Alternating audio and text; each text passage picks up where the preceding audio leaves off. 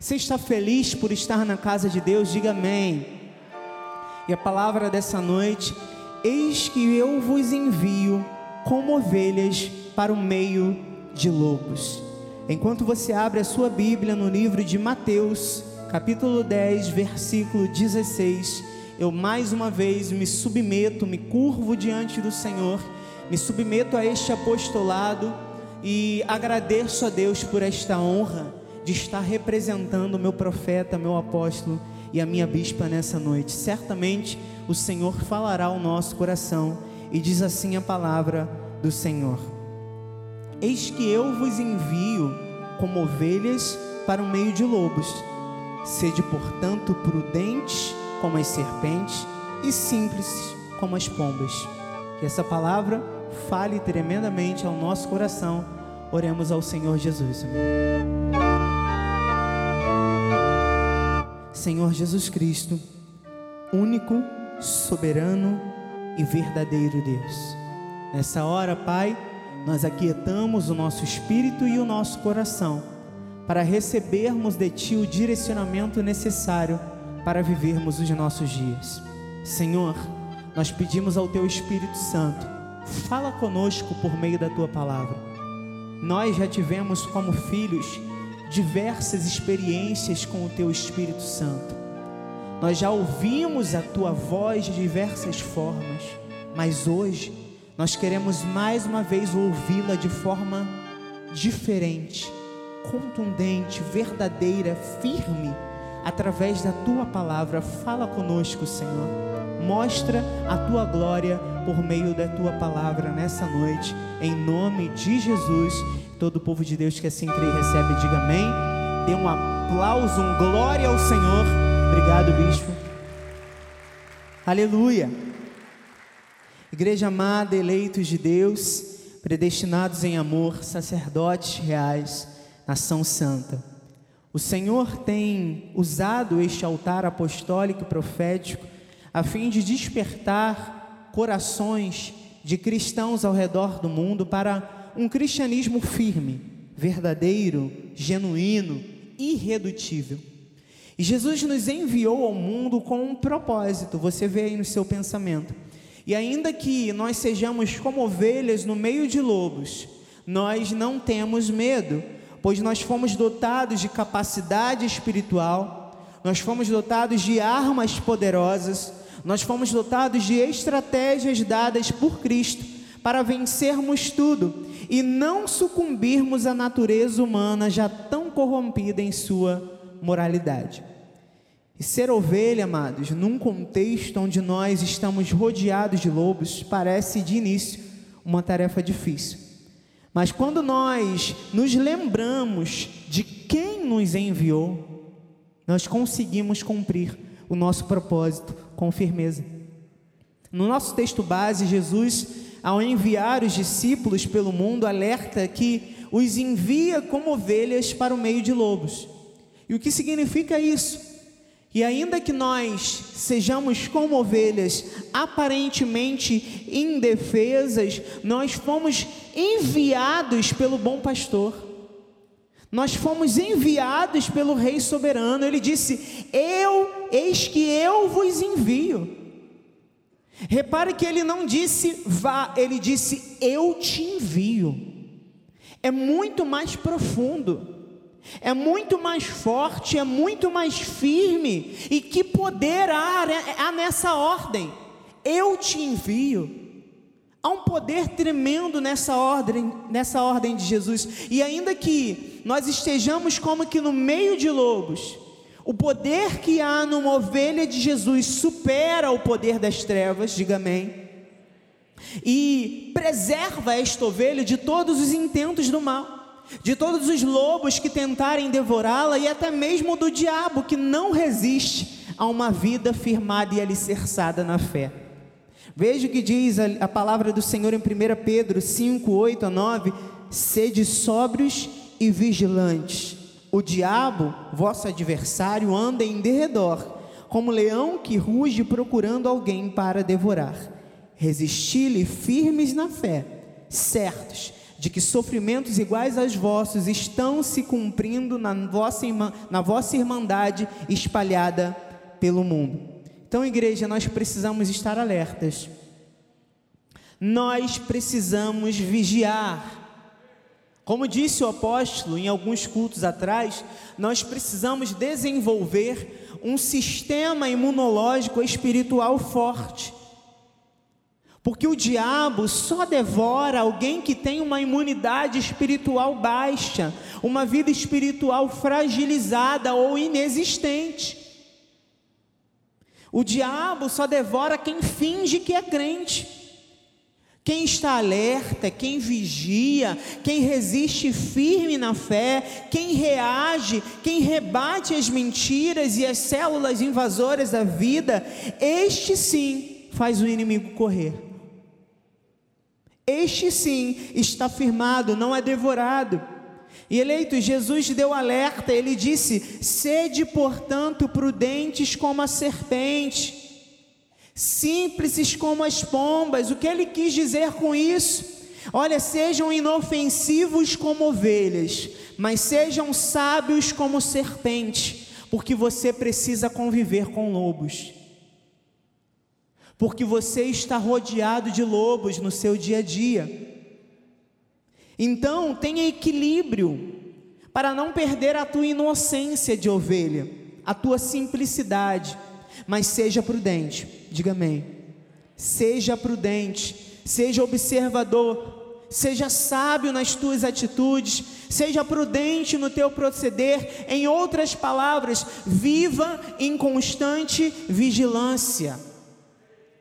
E Jesus segue dizendo, ainda no capítulo 10 de Mateus, de 17 a 20: E acautelai-vos dos homens, porque vos entregarão aos tribunais, vos açoitarão nas suas sinagogas, por minha causa sereis levados à presença de governadores e de reis, para lhes servir de testemunho a eles e aos gentios. E quando vos entregarem, não cuideis em como ou o que haveis de falar porque naquela hora vos será concedido o que haveis de dizer, visto que não sois vós os que, fal os que falais, mas o Espírito de vosso Pai é quem fala em vós. Mano, não espere ser bem tratado por lobos. Não espere ser bem tratado por um lobo, pelo mundo. Um lobo não sabe tratar bem uma ovelha. E sim, eles não podem nos tocar, mas eles tentarão nos perseguir com a língua. Nós acabamos de ler. Eles tentarão nos, nos difamar, eles tentarão deturpar a nossa imagem, através de fake news, através de notícias inventadas, através de coerções malignas. Nós enfrentamos isso até hoje no contexto em que nós vivemos, no nosso país, nós ainda estamos enfrentando esta guerra desde o início da pandemia. Tentarão nos calar de todas as formas, mas não conseguirão. Porque, ainda que tentem nos calar, tentem nos aprisionar, é aí que nós pregamos com mais afinco. Porque não somos nós que falamos, é o Espírito de Deus que fala por meio de nós. É o Espírito de Deus que fala por meio deste altar, então nós não nos calaremos. Se necessário for, nós vamos gritar, mas, mas nós não nos calaremos. E Jesus segue dizendo no versículo 27 de Mateus 10: O que vos digo às escuras, dizei-o em plena luz. O que se vos diz ao ouvido, proclamai-o nos eirados. Sabe o que é eirado? É um telhado. Então é para gritar, amado. É para fazer relevante a tua voz. Nós precisamos anunciar a verdade de Cristo. Nós precisamos anunciar o Evangelho com ainda mais firmeza em nossos dias.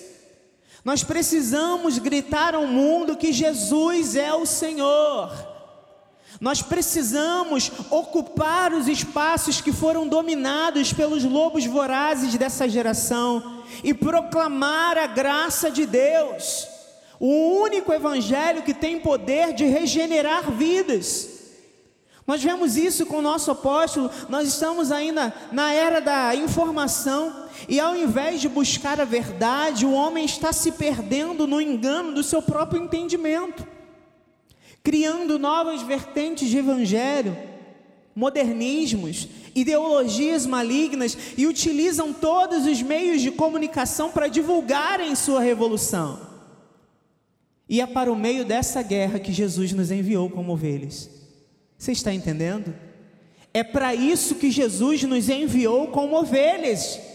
Eleitos, os lobos de hoje negam Jesus, pregam todo tipo de depravação moral, intelectual, social, espiritual, causam todo tipo de transtorno, e é aí que está o nosso campo de ação. É aí que está o nosso campo de atuação, é nesse ambiente que a igreja foi chamada para atuar. É para isso que nós fomos enviados. Veja a experiência que Paulo e Silas tiveram quando eles estiveram em Tessalônica, está em Atos 17, de 1 a 6. Tendo passado por Antípolis, Antípolis e Apolônia, chegaram a Tessalônica, onde havia uma sinagoga de judeus. Paulo, segundo seu costume, foi procurá-los e por três sábados arrasou com eles acerca das Escrituras, expondo e demonstrando ter sido necessário que o Cristo padecesse e ressurgisse dentre os mortos. Este, dizia ele, é o Cristo Jesus que vos anuncio. Alguns deles foram persuadidos e unidos a Paulo e Silas, bem como numerosa multidão de gregos piedosos e muitas distintas mulheres.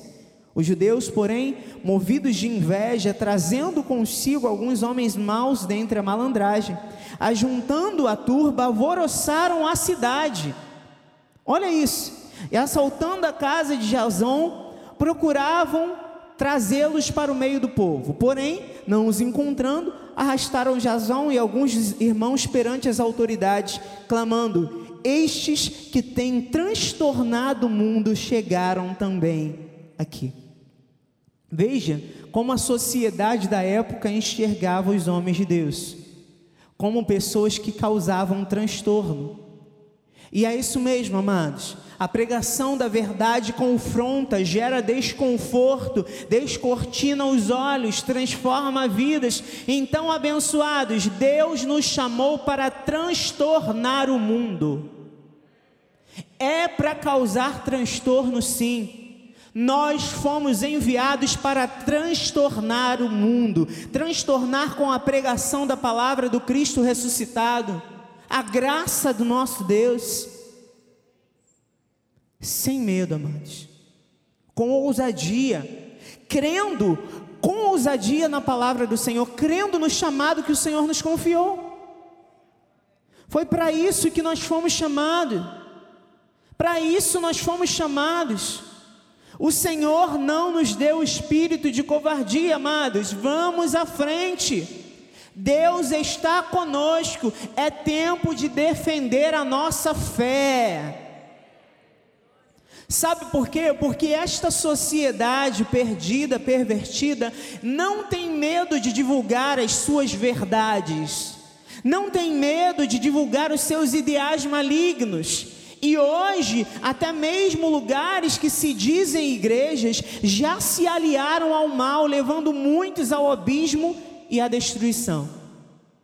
Então, nós, como igreja genuína do Deus vivo, como discípulos de Jesus, precisamos assumir um corajoso compromisso de lutar pela fé evangélica com todas as forças.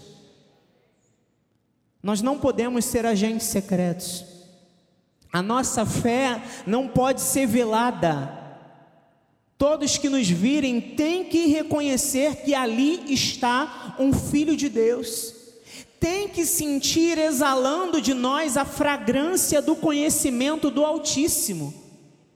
Esse é o testemunho que nós precisamos dar. Todos que passam por nós têm que olhar e ver ali vai um crente em Jesus.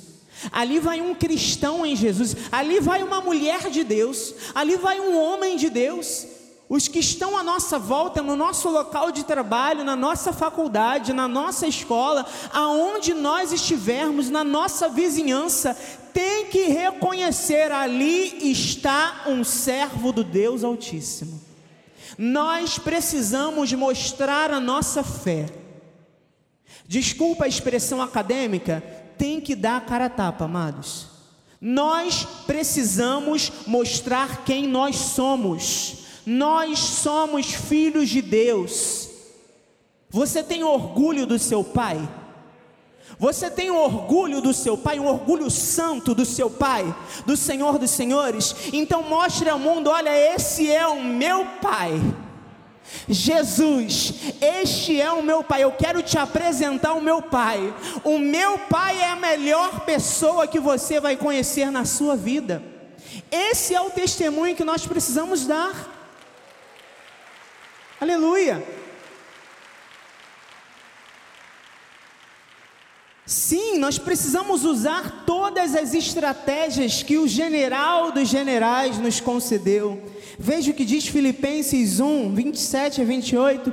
Vivei acima de tudo por modo digno do Evangelho de Cristo, para que, ou indo ver-vos, ou estando ausente, ouça no tocante a vós outros que estáis firmes num só espírito, como uma só alma lutando juntos pela fé evangélica, e que em nada estáis intimidados pelos adversários, pois o que é para eles prova evidente de perdição, é para vós outros de salvação, e isto da parte de Deus. Glória a Deus. O Senhor nos chama a viver uma vida condizente com os padrões e alvos que fazem parte do Evangelho estando firmes num só espírito, ou seja, tendo a mesma disposição, o mesmo propósito, lutando juntos pela fé evangélica, permanecendo unidos. Principalmente, irmãos, quando o evangelho está constantemente sendo atacado. Sim, claro, a oposição e a perseguição que constantemente enfrentamos como igreja são um sinal do fim dos tempos visto que o homem continua rejeitando o caminho da salvação. Mas quando nós somos atacados e perseguidos, isso também é um sinal da autenticidade da nossa fé, a autenticidade da nossa salvação. Só quem vive perseguição sabe quem é? O salvo, o predestinado, quem tem uma fé firmada.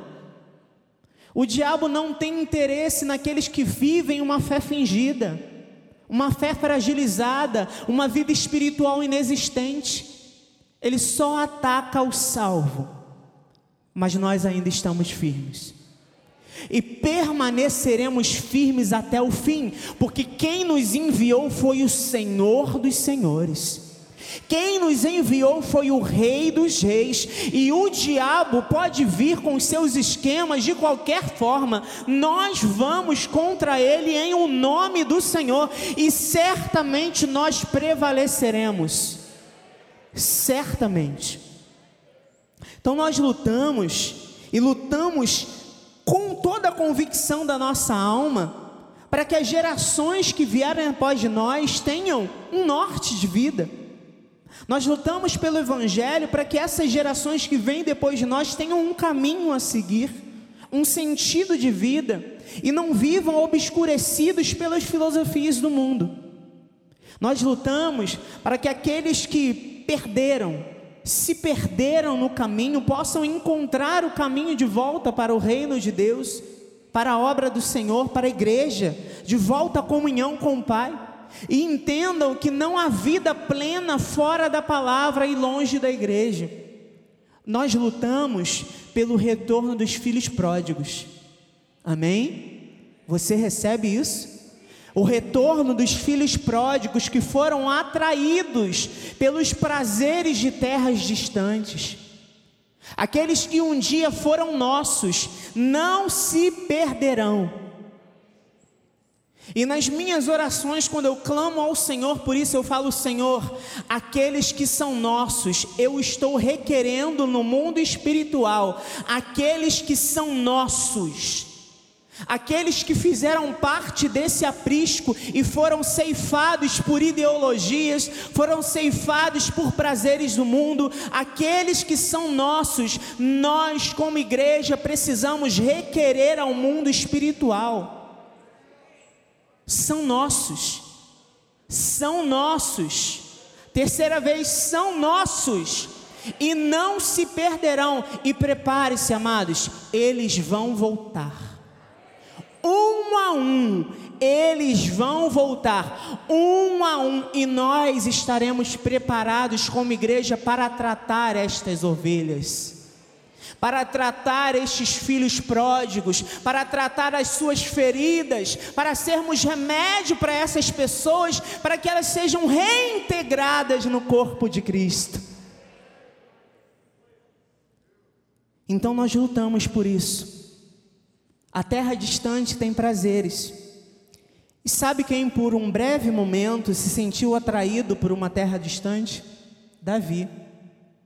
Davi, o homem segundo o coração de Deus. Pasmem, a Bíblia, a Bíblia vai dizer que ele morou 16 meses com os filisteus, porque ele teve medo de um possível embate com Saul. Vamos ver essa história em 1 Samuel 27, de 1 a 7. Se você quiser depois ler essa história completa, disse, porém, Davi consigo mesmo: Pode ser que algum dia venha eu a perecer nas mãos de Saul.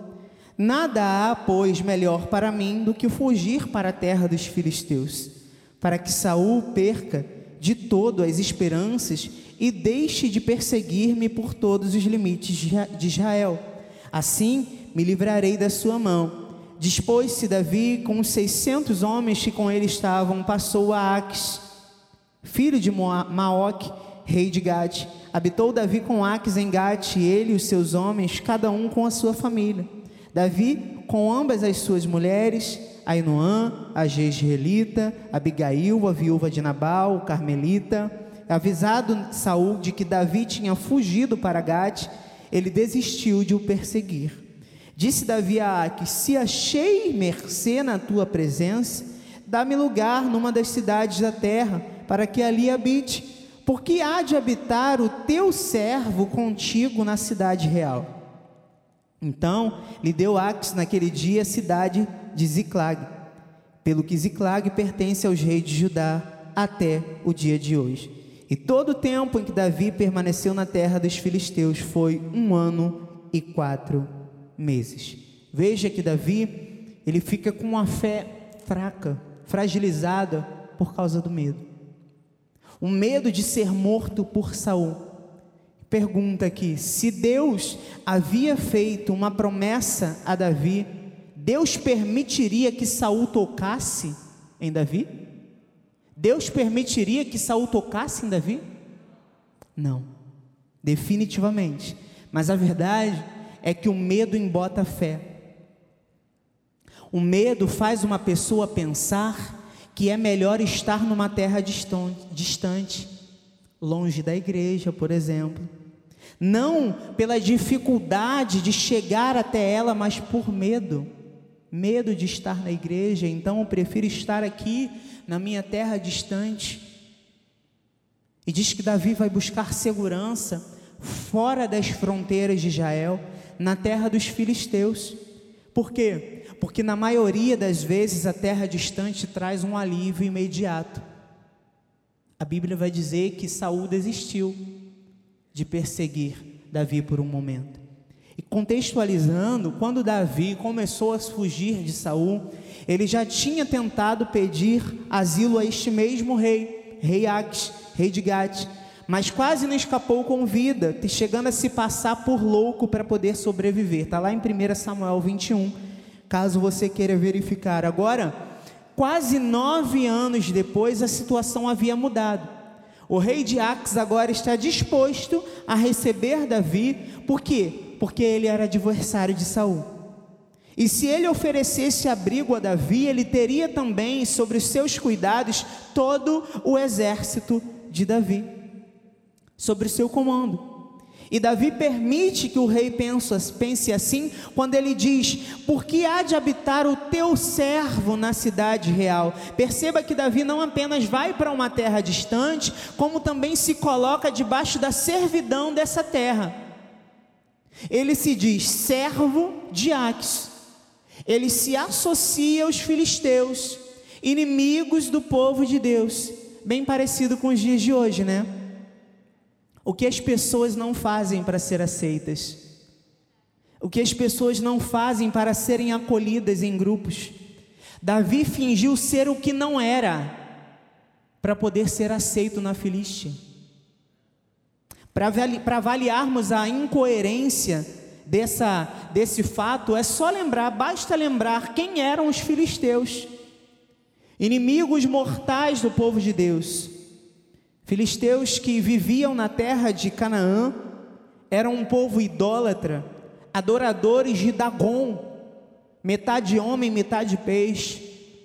Eram adoradores de Astarote. Para entendermos um pouco mais o caráter dos filisteus, é só lembrarmos de Dalila e o que ela fez com Sansão. Lembram desse fato? Então nós estamos falando de um povo sem escrúpulos nós estamos falando de um povo perverso. E é com esse povo que Davi vai se associar. É com este povo que Davi vai morar. E muitos e muitos e muitos anos antes de Jesus contar a história do filho pródigo, Davi partiu para uma terra distante, não geograficamente, mas moral e espiritualmente. Da mesma forma, muitos também partem para uma terra distante quando não definem claramente o seu posicionamento, quando não dão importância à vida espiritual, quando deixam de alimentar o espírito para dar espaço à carnalidade. Perceba o erro. O homem que consultava a Deus para tudo na vida tomou sozinho a decisão de ir para a terra dos filisteus. E durante esse tempo, não há menção na Bíblia de Davi consultando a Deus em mais nenhum momento. Durante esses 16 meses. Você está compreendendo o que isso significa? A terra distante deteriora o relacionamento com Deus, fazendo a pessoa se tornar como aquele povo que Jesus falou aos fariseus em Mateus 15, 8: Este povo honra-me com os lábios, mas o seu coração está longe de mim. Davi precisou se tornar praticamente um filisteu. Veja também que quando Davi fugiu, Saul desistiu de persegui-lo. Olha o alívio imediato que nós falamos antes. Mas o preço dessa decisão é alto. Davi passou a servir aos interesses dos filisteus, aos interesses do povo inimigo, e certamente este não era um interesse no seu coração. Mas ele se deixou interpretar esse papel para viver bem entre aquele povo. Lembra do que disse Amós? Andarão juntos se não houver entre eles acordo. Para que você compreenda, era como se Davi fosse um agente duplo, enganando tanto o rei de Aques quanto a si mesmo, pensando que estava fazendo certo. Mas esse erro teve graves consequências. Diz a palavra que ele e o seu exército tiveram as suas esposas e filhos capturados pelos Amalequitas. E o exército pensou, inclusive, em apedrejar Davi. E adivinhe quando esse problema se solucionou? Quando a solução chegou? Quando Davi cai em si e decide consultar o Senhor. Olha o que diz a palavra em 1 Samuel 38. Então consultou Davi ao Senhor, dizendo: Perseguirei eu o bando? Alcançá-lo-ei? Alcançá-lo-ei? Respondeu-lhe o Senhor: Persegue-o, porque de fato o alcançarás e tudo libertarás. Veja o que o medo fez com este homem, o homem segundo o coração de Deus. fraquejou na fé, duvidou dos propósitos do Senhor, das suas promessas, e essa fé fingida que Davi precisou adotar durante o tempo em que morou com os filisteus prejudicou não somente ele, mas todo o povo que estava com ele. Não pensemos nós que indo para uma terra distante nós somos os únicos afetados. A terra distante afeta também a quem está ao nosso redor, afeta a família, afeta os mais chegados. Nós precisamos lembrar que nós estamos sendo observados. Há pessoas que podem se espelhar em nós, então nós precisamos nos atentar e observar que tipo de testemunho nós temos dado. Será que a fé que exercemos pode ser imitada por outros? Será que as pessoas, se as pessoas ao nosso redor seguirem o nosso exemplo de fé, elas vão se firmar em Deus ou vão se desviar? São coisas que nós precisamos refletir todos os dias da nossa vida.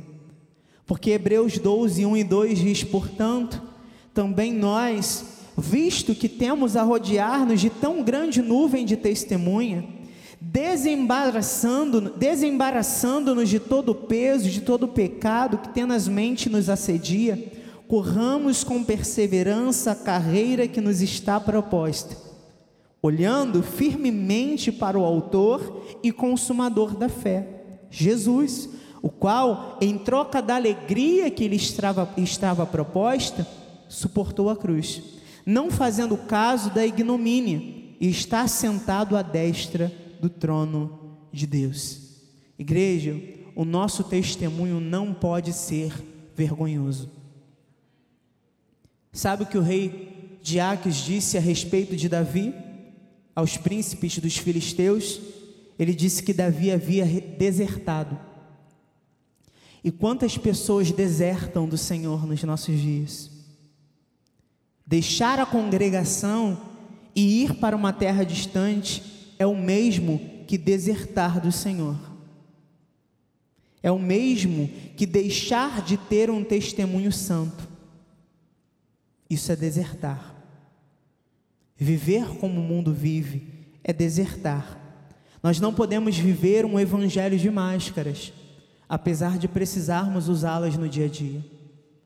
Mas o evangelho que nós vivemos não pode ser um evangelho de máscaras. Precisa ser um evangelho genuíno, verdadeiro. A nossa fé não pode ser seletiva. Ela precisa ser real, visível, ela precisa transbordar das nossas ações. Ela precisa transbordar da nossa linguagem. Ela precisa transbordar no nosso modo de vestir toda a nossa vida. E não é clichê dizer que nós precisamos ser exemplo. E nós precisamos estar alertas, principalmente diante dos lobos que querem nos fazer vacilar. Quando Davi lembrou do seu propósito e para o que ele tinha sido criado, o seu chamado, aquilo que o esperava, o reinado, o trono, quando ele se lembrou de que era uma ovelha, ele venceu os lobos ao seu redor. Ele venceu tudo. Então nós não podemos fugir ao combate.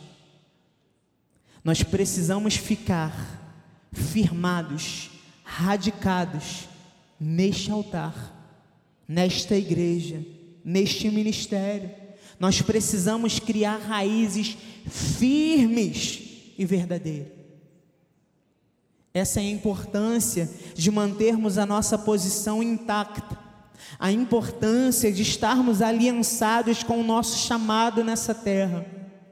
Nós lutaremos pelo Evangelho até o fim, sem nos deixarmos calar, sem permitir que a terra estranha do mundo nos seduza. Não! O mundo não tem nada a nos oferecer. O mundo não tem nada para nós. Nós não somos daqui, amados. Nós estamos aqui de passagem. Nós estamos aqui em peregrinação. A nossa pátria não é daqui. Mas enquanto nós estivermos sobre a face dessa terra, o nosso testemunho tem que ser um testemunho bíblico, tem que agradar o Senhor. Enquanto nós andarmos sobre a face dessa terra, Jesus precisa ser conhecido e reconhecido através de nós. Enquanto nós andarmos sobre a face dessa terra, o nome do Senhor tem que ser glorificado através da nossa vida. Enquanto nós andarmos sobre a face dessa terra, nós precisamos testemunhar da glória do Senhor.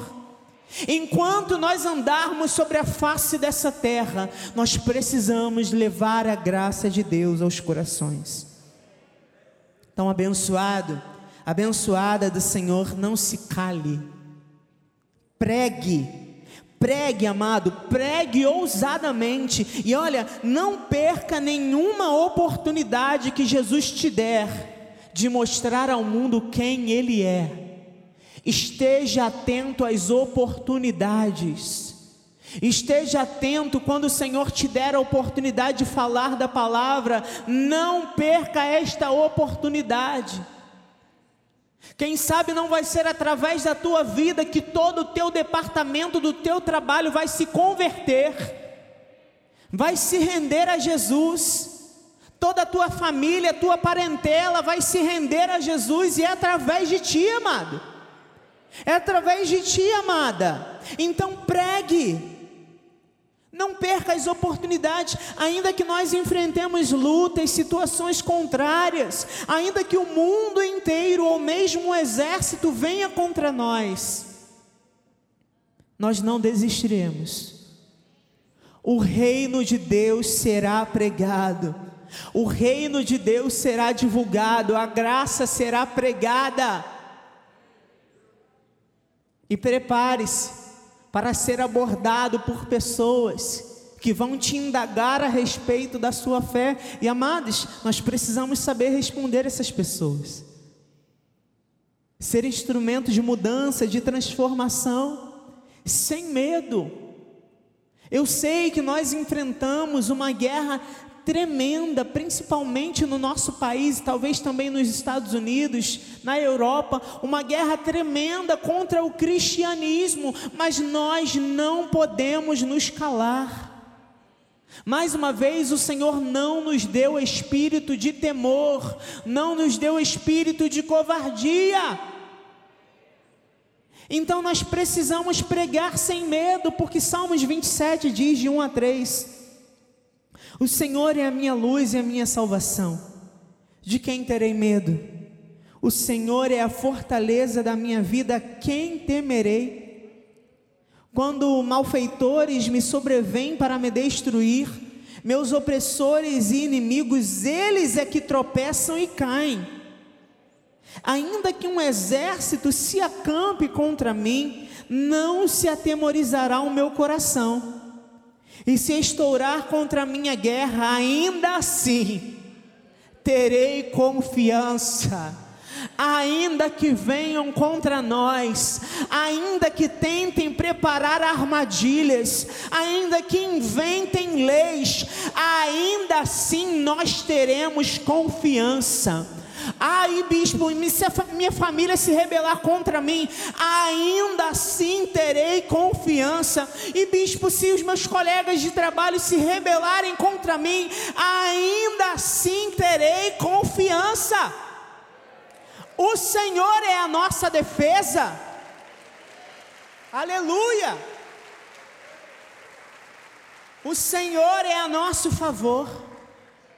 Então, eis o nosso propósito, abençoados. Eu já estou terminando. Levar a graça de Deus e proclamá-la com o nosso esforço, com dedicação, com afinco, gerando nos corações despertamento, um descortinar de olhos daqueles que ainda se encontram aprisionados ao mundo. A nossa sociedade precisa ouvir através de nós sobre o caminho da salvação. O mundo aguarda, a ardente expectativa da criação aguarda Disse Romanos: a ardente expectativa da criação aguarda a nossa manifestação. Que os filhos de Deus sejam revelados. Essa é a nossa hora. É hora de falar. É hora de pregar. Eu vou te dar o meu testemunho. Eu e a minha esposa estamos morando num apartamento há mais ou menos um mês. Quando nós chegamos lá, é, tem uma vizinha de porta. Nós chegamos lá e o que estava escrito na, na porta dela, Marielle vive, né? Alguma coisa assim, alguma coisa do tipo. Minha esposa, daqui a um tempo, comprou um dizerzinho que diz lá: Este lar é abençoado por Deus. É logo para mostrar quem mora ali. Você está entendendo o que eu estou falando? A gente não pode ter vergonha, não. As pessoas não têm coragem de mostrar quem são, quais são suas crenças, quais são os seus ideais, no que acreditam, então nós também faremos isso. Não tenho problema algum de botar o meu louvor alto mesmo, bispo. Coloco meu louvor alto, louvo ao Senhor. Se eu tiver que falar em língua, eu falo em língua. Se eu tiver que orar alto, eu oro alto, porque eu tenho que testemunhar que o meu Deus vive e Ele tem poder para restaurar as almas que precisam. O meu coração arde por isso, amados. Então, que seja através de nós que a terra se encha do conhecimento do Senhor, assim como as águas cobrem o mar, e que, mesmo rodeados de lobos, nós possamos proclamar em uníssono aos quatro cantos dessa terra: Jesus é o caminho, a Sua palavra é a verdade e a Sua graça é a solução. E eu termino com João 17 de 17 a 21, santifica-os na verdade, a tua palavra é a verdade. Eu amo essa palavra. Assim como tu me enviaste ao mundo, também eu os enviei ao mundo. E a favor deles eu me santifico a mim mesmo, para que eles também sejam santificados na verdade. Não rogo somente por estes, mas também por aqueles que vierem a crer em mim por intermédio da Sua palavra a fim de que todos sejam um, e como és tu, ó Pai, em mim e eu em ti, também sejam eles em nós, para que o mundo creia que tu me enviaste. Nós fomos enviados por Jesus ao mundo. Nós fomos enviados por Jesus ao mundo. E já é hora de nós nos manifestarmos. Amém? Assim seja, assim disse o Espírito da graça.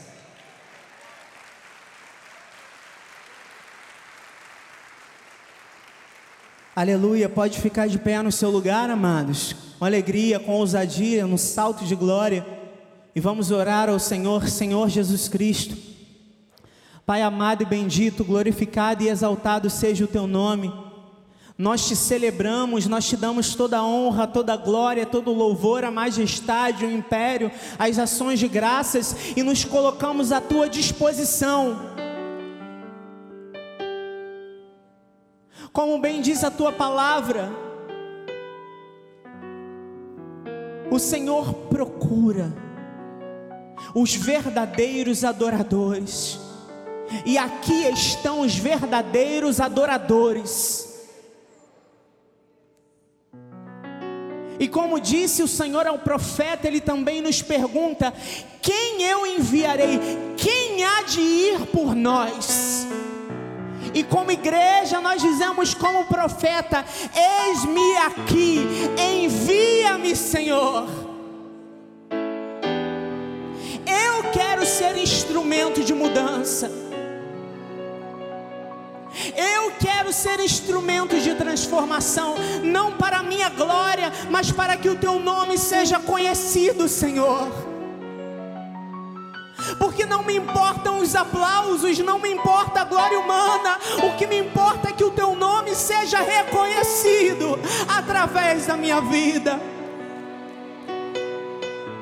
O que me interessa, Senhor, é ser o teu nome glorificado através do meu proceder, através do meu testemunho, Pai. Então dá a nós, Senhor, a oportunidade de ser bênção. Dá a nós, Senhor, a oportunidade de pregar o teu reino. Dá a nós, Senhor, a oportunidade de pregar a tua graça e exalar pelo mundo a fragrância do teu conhecimento. Meu Deus, nós estamos aliançados à tua palavra e ao teu propósito. Nós estamos aliançados com este altar, Senhor. E não importa aquilo que enfrentemos, nós vamos à frente. Nós vamos dominar espaços públicos. Nós vamos dominar, eu decreto nessa noite com a tua igreja nós vamos dominar universidades. Ramachekerianda, Labasei. Nós vamos dominar programas de televisão.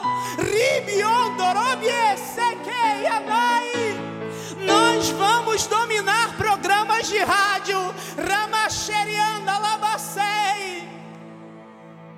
E todos reconhecerão o teu nome